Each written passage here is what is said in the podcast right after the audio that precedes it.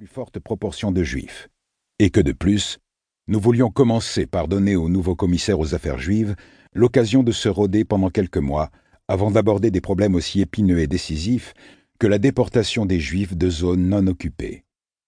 De plus, le SS Obergruppenführer Heydrich a donné son accord pour d'autres déportations de plus grande envergure en 1943.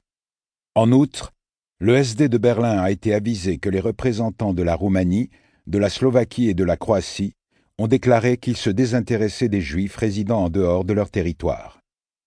Je suggère d'obtenir confirmation du ministre des Affaires étrangères en ce qui concerne cette dernière information et, cela fait, d'inclure ensuite les ressortissants de ces États lors de l'évacuation des Juifs de Paris. Je joins un projet de télégramme en ce sens, signé Zeitschel. Le SS Sturmbannführer, commandant Karl Theo Zeitschel, 1893-1945, conseiller politique à l'ambassade allemande à Paris et antisémite notoire, chargé des questions juives et franc-maçonniques. 1. À Monsieur le conseiller Schleyer. 2. À Monsieur le conseiller d'ambassade Achenbach. 3. À Monsieur le conseiller Rahn. 4 à Monsieur l'attaché de légation Kraft von Delmensingen. 5. À Monsieur le docteur Kunze. Chapitre 1 Le quai des Célestins Tous les matins, Madame Léon Sadorski, Yvette de son prénom, émerge des brumes du sommeil, animée d'une envie immodérée de faire l'amour.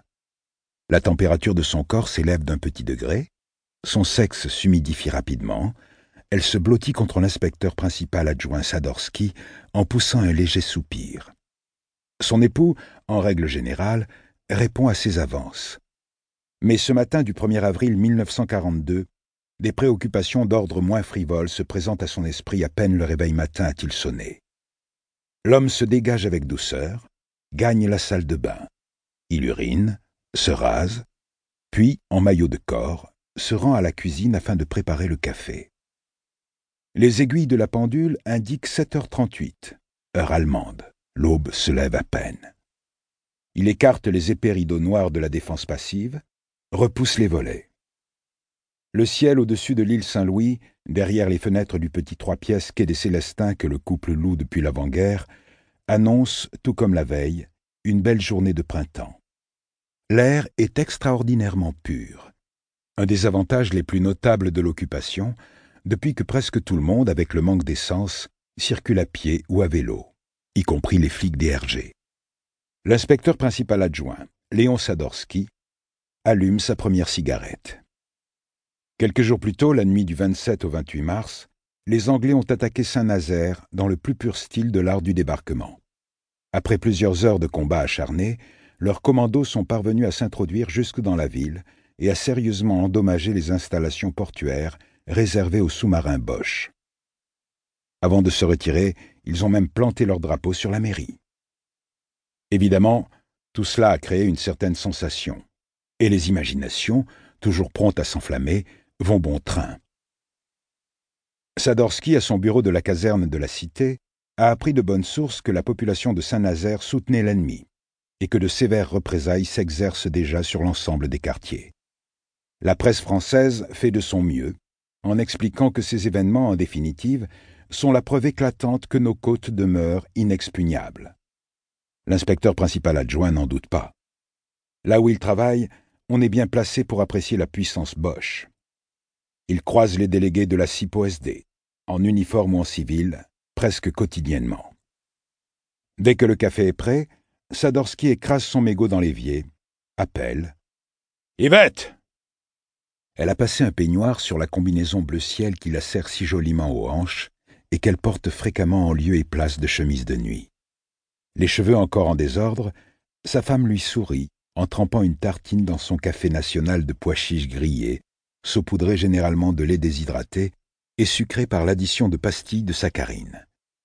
Des cloches retentissent au-dessus du silence de la grande ville. Sais-tu ce que j'ai lu hier, mon chéri? Celui-ci émet un vague grognement. Figure-toi, poursuit-elle, qu'un médecin du Pré-Saint-Gervais a inventé le biscuit d'arête de poisson. Sans blague. Si, je t'assure. Le docteur Percheron, globe-trotteur, écrivain et chimiste éminent. Ce n'est pas moi qui l'affirme, c'est la semaine, va nous livrer ses arêtes de poisson sans ticket délié, métamorphosées en un aliment riche et complet que nous dégusterons sous forme de pâté ou de biscuits. Ce savant a exploré la Mongolie, fréquenté les lamas, les sorciers, les devins, et visité les milliers d'îles du Japon. Il prétend que là-bas, chez les Japonais, il se sent sur le chemin des dieux.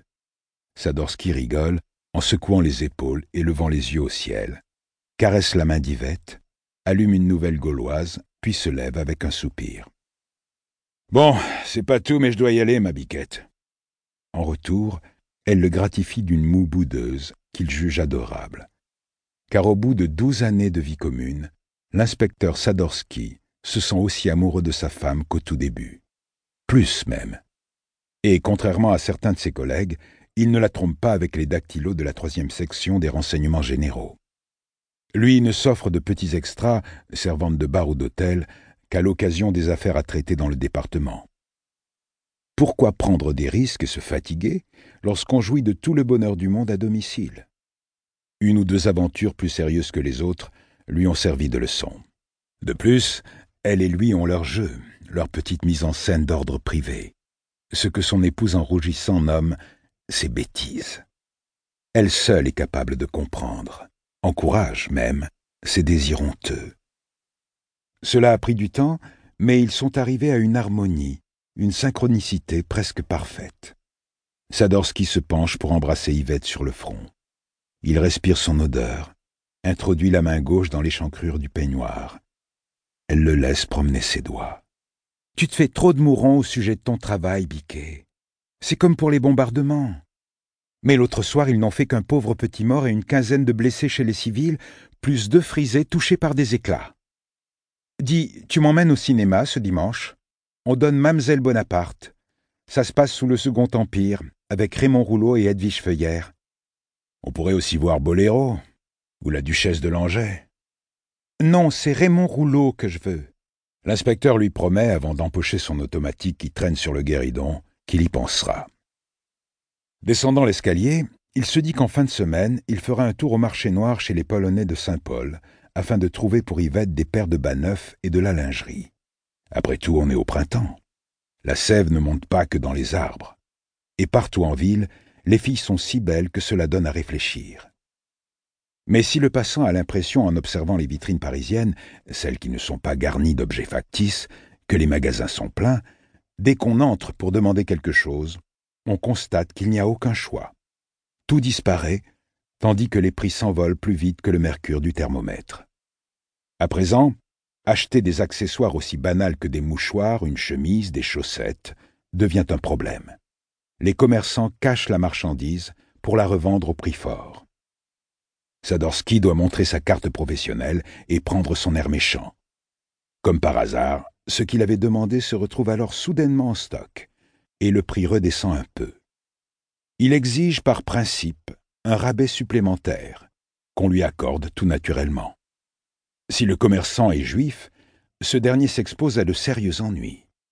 Surtout depuis que par une note récente du 20 mars, Tanguy, le chef de la PJ, ordonne aux agents, dans les procédures de hausse illégale de prix, lorsqu'établies contre des Israélites, de relever toute infraction au statut des Juifs dont le délinquant aurait pu se rendre coupable. Arrivé à l'entresol, Sadorski s'arrête pour coller son oreille à la porte qui donne sur le palier. Sur le petit rectangle de carton blanc de la sonnette est inscrit un nom étranger. Yudi probablement. Odvak. La mère et la fille. Elles ont emménagé au début du mois dernier. La première donne des leçons de musique, l'autre va au lycée sur la rive gauche. Sadorski les a croisées quelquefois dans l'entrée, et un jour a vu de loin la petite, seule sur le pont Marie avec son cartable. Quand c'est Madame Odvak au piano, cela va encore parce qu'elle joue bien et souvent de jolies mélodies. En revanche, les gammes pataudes de ses élèves tapent sur les nerfs de l'inspecteur, de sa femme, et sans doute de tous les voisins. Avant, le bruit de la circulation automobile couvrait celui des exercices. Maintenant, on subit vingt fois au moins, dans la même rue, le même passage de la méthode d'Alcroze, répété maladroitement. À croire que tous les enfants de la capitale apprennent le piano.